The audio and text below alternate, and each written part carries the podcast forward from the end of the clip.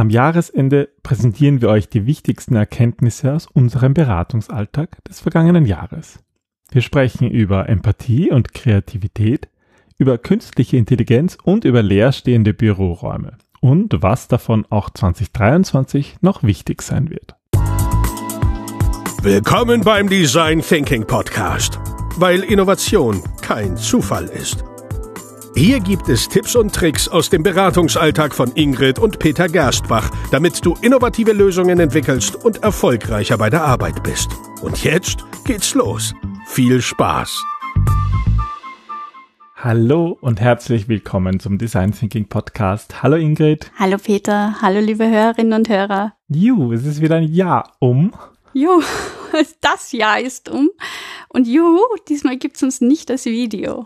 Genau, wir haben, machen einen Jahresrückblick eigentlich ja schon traditionell, schon mehrere Male. Ich weiß gar nicht wie oft, ob wir das wirklich jedes Jahr gemacht haben, aber diesmal eben als Audiopodcast, weil es ist ja hauptsächlich ein Audiopodcast und wir haben keine Zeit für ein Video-Setup. Nein, wir machen eh jetzt einmal im Monat ein Video, oder? Ja, das ist auch ein guter neuer Vorsatz, dass wir da vielleicht, ja, es ist halt so schwierig, weißt du, du kannst nicht alles machen. Wir konzentrieren uns auf die Projekte, wir wollen für die Kunden da sein und dann geht irgendwie auch nicht ähm, Videos drehen und äh, Bücher schreiben. Die Zeit ist nun mal endlich und man muss Prioritäten setzen. Und der Podcast ist uns aber doch so ans Herz gewachsen, dass wir da auf jeden Fall dranbleiben. Mhm. Aber wir machen machen eben auch ähm, ja eigentlich einmal im Monat meistens ein Video, der wird dann auch in unserem E-Mail-Newsletter mit veröffentlicht, mhm. aber auch auf YouTube.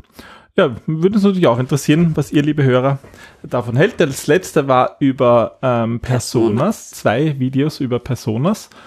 Ja, und als nächstes ist auch schon wieder was geplant über eine Design Thinking Methode. Ja, aber hier geht es ja eigentlich um den Jahresrückblick 2022 was wir im letzten Jahr gelernt haben.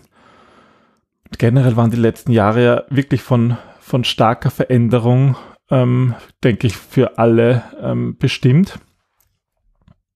Deswegen schauen wir uns mal an, mhm. was wir so mitgenommen haben. Wir haben eigentlich heute zwei wichtige Punkte identifiziert. Vielleicht sogar drei. Mal schauen.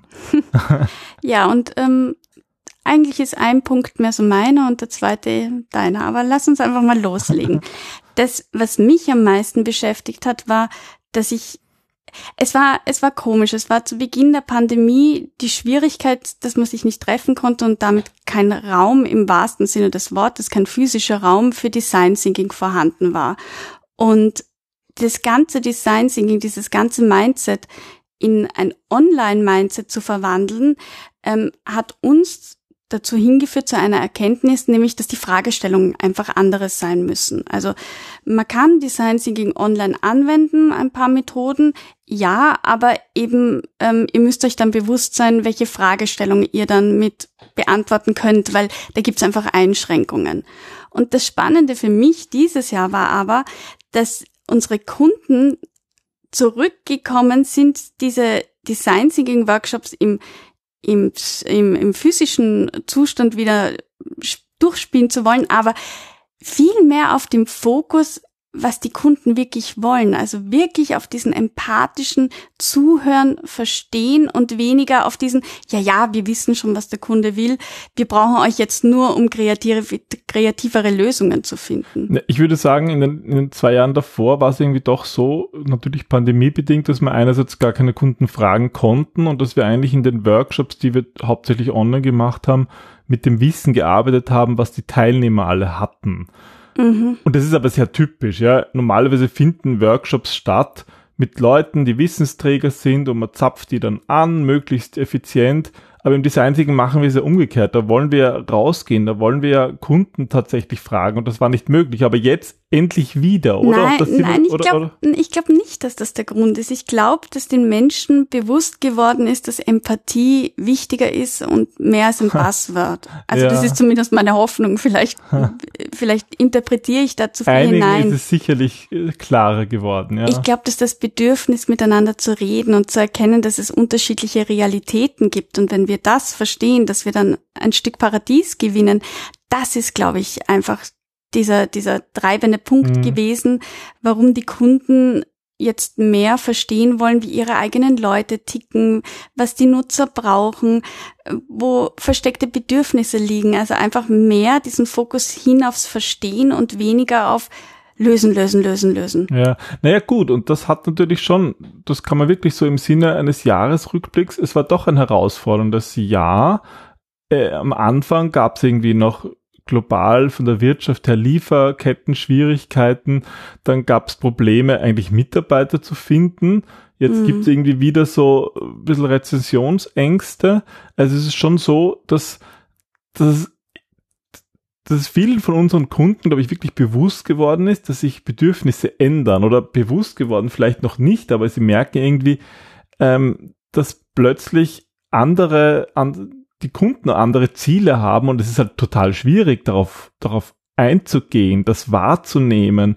Und eigentlich muss, müssen alle Unternehmen gefordert, ihr, ihr Angebot zu verändern, dem anzupassen. Also ich glaube auch, dass die Kommunikation eine andere geworden ist. Das Unternehmen früher wirklich ihre Botschaften ausgesendet haben und selbst wenn der Kunde darauf reagiert hat, ist das nicht mehr angekommen.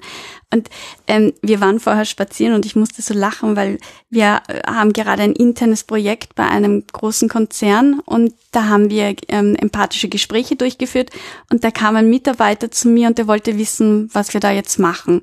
Und ich habe es ihm erklärt und dann hat er mich angeschaut und hat gesagt, also eigentlich, eigentlich seid ihr doch Beziehungstherapeuten für Unternehmen. Und ich fand das so, also einerseits berührend irgendwie, aber im Grunde im Grunde hat er die Sache, er hat den Nagel auf den Kopf getroffen, weil es darum geht, dass wir eigentlich wieder schauen, wie die Beziehungen nicht repariert werden, sondern einfach wie Kommunikation gut fließen kann in beide Richtungen. Sei es jetzt von Mitarbeiterinnen untereinander oder sei es eben zum Kunden hin oder bei den Nutzerinnen, also ganz unterschiedlich ja nicht nur Kommunikation, sondern auch überhaupt, ja, herauszufinden, was sind eigentlich Bedürfnisse, ja. was, was will die, was wollen die einen, was wollen die anderen. Was brauchen sie auch? So ein bisschen dazwischen zu vermitteln, wie es halt, ja, eigentlich ein, ein Paartherapeut oder ein Beziehungstherapeut auch macht, nur halt zwischen dem Kunden und den Unternehmen oder zwischen den Mitarbeitenden. Das ist ein schönes Bild, ja. Ja, das hat mir irgendwie gut gefallen. Und das war sozusagen meine tatsächlich größte Erkenntnis, dass Design Thinking sich auch in diese Richtung entwickelt, die wir auch so fördern und schätzen und ich habe wirklich aufgrund der Anfragen, aufgrund unserer Projekte das Gefühl, dass das tatsächlich so ist. Und das stimmt mich sehr, sehr glücklich und positiv für das Jahr 2023. Ja, wir haben in diesem Jahr mehr Projekte gemacht wieder. Wir haben selber wieder mehr ähm, empathische Gespräche geführt und Beobachtungen gemacht, ähm, was uns auch gut getan hat, glaube ich, ähm, weil man so, ja, weil wir so einfach unser, das, was jetzt viel auch in, in Trainings und so ähm, ähm, erklärt haben, ja, es, es macht viel Spaß, das selber zu machen und es macht Spaß, Probleme zu lösen. Was war denn deine Erkenntnis? Meine Erkenntnis aus diesem ja. Jahr. Also ich bin immer noch ein bisschen geflasht von einem unserer letzten Podcasts ähm, über die empathische und kreative KI. Ja, du sprichst ja auch öfters mit ihm oder schreibst, oder? Genau, ja. Und so da haben wir ja eine, eine Podcast-Episode aufgenommen, die wir ja, die wir eigentlich zumindest zum Teil haben skripten lassen von einer künstlichen Intelligenz zum Thema Empathie und Kreativität, ob das überhaupt geht. Mhm. Und das fand ich schon total spannend. Das war ja generell ein großes Thema in den Medien, wobei eigentlich gar nicht so groß, wie ich es hätte erwartet, mhm. wie ich es erwartet habe. Also ich fand das Thema am Anfang ziemlich gruselig, was da alles, dass da plötzlich ein Computer ist, der sagt von sich, dass er kreativ sein kann. Und du hast mir auch die Bilder, die du da gezeichnet hast, vielleicht magst du die sogar online stellen von dem Golden Retriever, der schwimmt. Ach so, ja, ja, aber ein bisschen rumgespielt, ja. Aber es ist halt schon und darüber haben wir lange diskutiert. Es hilft halt nichts, eine KI deine Sachen quasi erledigen zu lassen. Du musst einen kreativen Input geben, damit auch ein kreativer Output entsteht. Weil wenn du irgendwo Müll hineinwirfst in eine KI, kommt Müll wieder raus. Und mhm. der ist nicht plötzlich kreativer Müll. Ja. Und ja, das fand ich spannend. Ja, das ist halt das, was es irgendwie wirklich ausmacht. Ja, also wenn man zumindest die, die, dieser, dieses Chat-GPT, mit dem ich halt gearbeitet habe, der versucht ja eigentlich so eine Konversation zu führen. Also das ist so ein Chatbot. Das heißt, dem muss man irgendwie auch erklären, was man will. Und durch das Üben damit oder durchs Ausprobieren auch jetzt für einen Podcast und für andere, für andere Anwendungsfälle habe ich halt schon gemerkt, okay, das, das ist anstrengend. Das ist, Ja, es ist kognitiv fordernd, eine sinnvolle Konversation zu machen, damit da auch was Sinnvolles rauskommt. und ich glaube, das ist der Punkt. Das ist dieser springende Punkt, dass sich die Berufe oder die Fähig und Fertigkeiten, die wir brauchen, ändern werden, weil es wird ich glaube, die KI, wenn man sie sinnvoll einsetzt, dann kann sie Großartiges bewirken, aber die menschliche Komponente wird wichtiger, dass wir inspirierende, kreative, gute Ideen haben. Also sozusagen mehr auf das, was den Menschen ausmacht, darauf zu setzen und daraus werden sich, glaube ich, neue ähm, Berufe entwickeln. Das ganze kreative System wird sich, nehme ich an, weiterentwickeln. Du musst, also ähm, ich finde das ja auch so spannend, du musst ja präzise Anweisungen diesem Chat-Protokoll geben, oder? Du kannst ja nicht irgendwie sagen, mach mir einen witzigen Tweet, also kannst du wahrscheinlich schon sagen, aber dann, dann wird kommt sogar Sinnvolles was, aber rauskommen. naja, es kommt was Sinnvolles raus, aber nicht unbedingt das, was halt zu dir passt oder was du, was du dir gedacht hast. Ja. Also du arbeitest damit, du bewertest, du ähm, verbesserst ihn, oder? Du Genau, man muss erst einmal eine gute Anweisung schreiben und zum Beispiel auch dazu schreiben, ob das eher, eher locker sein soll oder eher förmlich.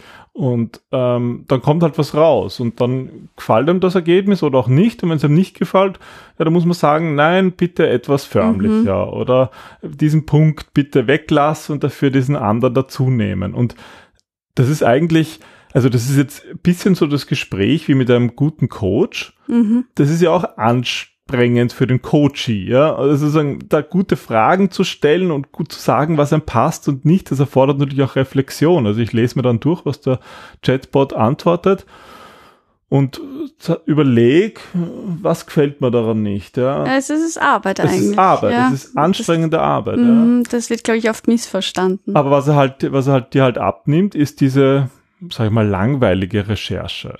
Ja. Die Recherchearbeiten macht er, ja. Das ist cool. Also das finde ich ist ja auch gut rausgekommen bei unserem eigenen Podcast. Ähm, da hat er, da haben wir, glaube ich, Anwendungsfälle von Empathie in Design Thinking oder so danach gesucht und er hat einfach coole Beispiele gebracht, Mhm. die wir auch noch nicht kannten, haben, ne, ja. die gepasst haben. Ähm, d- Also so, so wo man früher ja, im Lexikon nachgesehen hat, dann gab es irgendwann mal Wikipedia und dann haben sich alle aufgeregt, naja, das ist jetzt viel zu einfach und das ist jetzt schon alle bei Wikipedia, aber es ist halt nur eine Entwicklung. Früher brauchte man halt ein Brockhaus zu Hause, dann gab's Wikipedia und alle haben auch, dort ja. abgeschrieben und jetzt hast du halt ChatGPT oder irgendeinen anderen Chatbot und sagst dem nur noch, recherchiere mir das und er liefert dir mal was halbwegs Sinnvolles zurück, aber machen muss man immer noch selber was damit. Ja, aber genau das ist ja der Punkt auch. Also einerseits mit der kreativen Arbeit, dass dein Hirn gefragt ist, da konzentriert kreativen Input zu geben, aber eben auch, so wie du jetzt gesagt hast, es bleibt ja nicht beim Abschreiben. Du kannst ja nicht irgendwie, wir durften früher, kann ich mich erinnern, in der Uni Wikipedia nicht einmal verwenden, weil es keine wissenschaftliche Quelle war. Mhm. Also da gab es Abmahnungen von den Professoren, wenn du irgendwie Wikipedia zitiert hast, dann warst du zu faul, um in die Bibliothek zu gehen. Und, und ich kann mich erinnern, wir hatten in unserer Wohnung alle Brockhausbänder und ich habe dort gerne herumgestöbert und herumgesucht, aber äh, sozusagen, wie ist das, wie lernt denn die KI? Also was ist der Input? Woher holt er sich sein Recherchewissen zum Beispiel? Na, im Grunde ist das auch alles ein Plagiat, weil es wird einfach gefüttert, meines Wissens, mit allen Texten, die es so gibt im Internet oder die es irgendwie so Mhm. digitalisiert gibt. Aber das ist einerseits natürlich ein Urheberrechtsproblem, andererseits wir Menschen lernen ja auch nicht anders. Wir lesen ja auch Dinge und verarbeiten das dann. Und da kann es schon mal vorkommen, dass man dann einen Satz übernimmt, den man sich einfach eingeprägt Mhm. hat.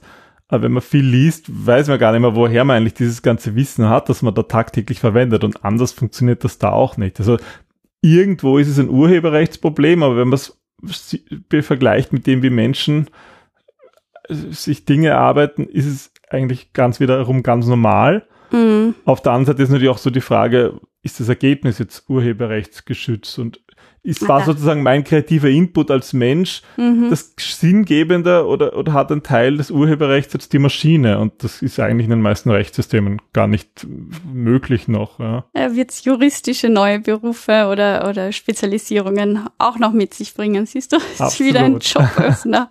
genau. Ich kann mich erinnern, wie du mir davon erzählt hast, also auch von diesen, ich glaube, wie heißt es, DALI, diesem ähm, Bildprogramm, genau, mit Bild dem du auch den Goldie gezeichnet hast dass es da eine Analogie zur Fotografie gibt. Ja, die, die war mir selbst gar nicht bewusst. Mir ist irgendwie aufgefallen, dass sich viele halt viele vor diesen Veränderungen Angst haben und das verstehe ich auch.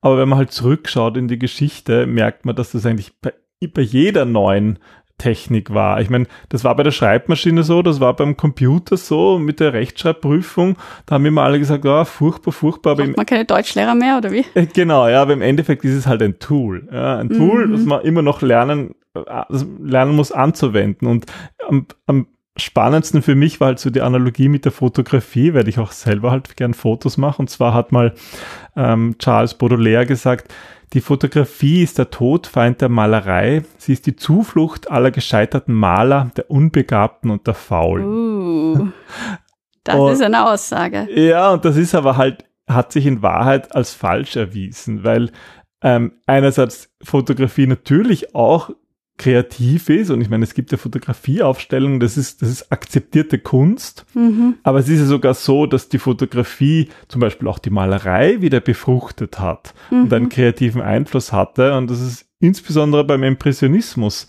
der Fall. Impressionismus ist ja, ist ja das Malen von flüchtigen, nicht Szenen. Von flüchtigen Szenen, ja. Und ähm, das kam halt auch von der Fotografie, wo man halt einfach so abgedrückt hat und dann war da halt ein Boot im Sonnenuntergang, aber, aber nicht irgendwie so flüchtige Situationen halt. Nicht fokussiert damit. Ja, und so ist, denke ich, ist es mit der, mit der KI auch. Es ist ein Tool und man kann damit neue Sachen machen, die man vorher nicht konnte und es wird die menschliche Kreativität beflügeln, weil wir uns halt endlich auf das konzentrieren können, was wir wirklich gut können. Ja, und das ist Empathie und Kreativität. Genau, da kommen wir wieder da zurück zu deinen wichtigen Themen.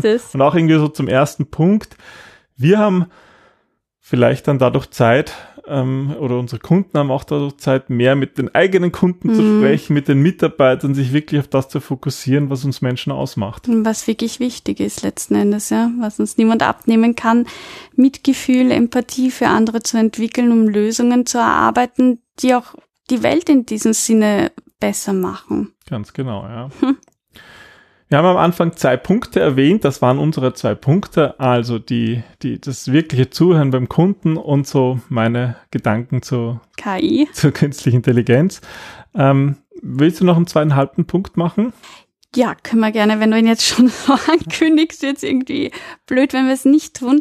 Das hat eigentlich mehr mit unserem zweiten Standbein, dem Design Thinking Space zu tun. Nämlich das Spannende, was wir gesehen haben, ist, dass die Büroflächen sich natürlich aufgrund ähm, der Nachfrage nach Homeoffice oder auch der Forderung der Mitarbeitenden, dass sie mehr im Homeoffice arbeiten wollen, das hat sich alles geändert. Und es war ja auch diese Woche in den Medien ein, ein Bericht über leerstehende Immobilien dass Büros jetzt einfach neu gedacht werden müssen. Und das erleben wir im Space eben hautnah. Wir überleben das einerseits in unserem Space, also wer das nicht kennt, der Design Thinking Space ist in Wien ein, ja, ein Kreativraum, Es sind zwei Kreativräume, die wir vermieten für Workshops. Also wir nutzen die selber für unsere Workshops, aber die kann auch gemietet werden für Workshops und für wichtige Meetings, Präsentationen und so. Für einen Perspektivwechsel. Genau, für einen Perspektivwechsel mit schönem Ausblick über Wien das Besondere ist, wir hatten ähm, ähm, Gespräche und viele sind davon ausgegangen, ja, dass das weniger gut laufen wird, mhm. weil die Leute jetzt alles nur noch online machen. Und wir merken aber eigentlich das Gegenteil. Wir merken eigentlich, dass das dass es viel wichtiger geworden ist, wenn man sich trifft, dass dann auch wirklich alles passt. Und die ja. Firmen haben einfach nicht die Meetingräume dafür. Firmen haben jetzt auch vielfach Räume wieder abgegeben, haben zusammengelegt, sind übersiedelt. Ähm, aber es fehlt eben dieser, es gibt einen neuen Raum der Begegnung, denke ich mir. Ja. Also sozusagen, wenn sich Menschen treffen, das spürt man bei uns richtig. Deswegen bin ich in letzter Zeit sogar noch lieber bei uns vor Ort, weil du merkst, wie sich Menschen freuen, wenn sie einander wieder begegnen, wenn sie sich wieder in den in die Augen sehen können, ohne Bildschirme dazwischen. Ja. Wenn diese Energie im physischen Raum, diese Phänomenologie entsteht und sie miteinander interagieren. Mm, wenn sie sich treffen, wirklich, weil sie sich treffen wollen und das, das Lachen, das Reden, das Quatschen, das, das ist wie Vogelgezwitscher. Ja, da, wenn das ganz Zeit. bewusst passiert, weil sie sich darauf freuen, dann ist das irgendwie noch eine andere Qualität und da spielt dann auch der Raum eine Rolle. Und wir, wir merken natürlich auch in, in Firmen, weil wir da halt auch viele Gespräche und Interviews führen, ähm, wenn wir, wenn wir unsere Design Thinking Projekte machen und die sind halt derzeit so, so furchtbar leer. Ja, ja das stimmt. Das, ja.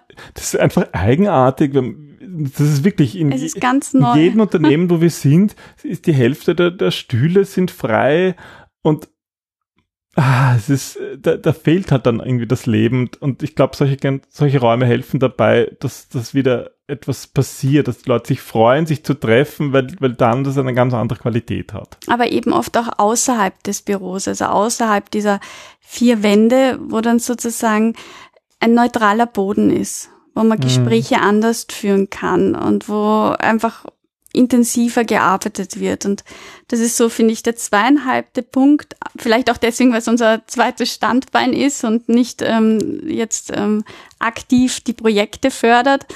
Aber das war auch spannend zu erkennen. Ja. Und da gehen wir eigentlich auch davon aus, um ein bisschen einen Ausblick auch zu geben, wir gehen schon davon aus, dass es im nächsten Jahr auch nochmal deutlich zunehmen wird. Wir haben viele Anfragen in die Richtung. Wir haben auch viele Unternehmen, die sich wirklich fragen, was machen sie jetzt mit ihren Büroflächen? Mhm. Und ich denke, es wird darauf rauslaufen, dass viele sie verkleinern werden. Mhm. Sie werden sie nicht brauchen. Sie werden nicht ähm, den Platz schaffen für Kreativräume oder für Meetingräume. Ich glaube, dass, da, dafür denken die meisten Unternehmen viel zu effizienzorientiert mhm, und auf Quadratmeter. Stimmt, ja. Das wird einfach reduziert werden, wenn das Homeoffice bleibt. Und das heißt, es wird dieser Platz noch viel mehr benötigt werden, wo sich Leute treffen können, wo man mit Teammeetings macht, wo man wirklich, wirklich ganz bewusst physisch zusammenkommt.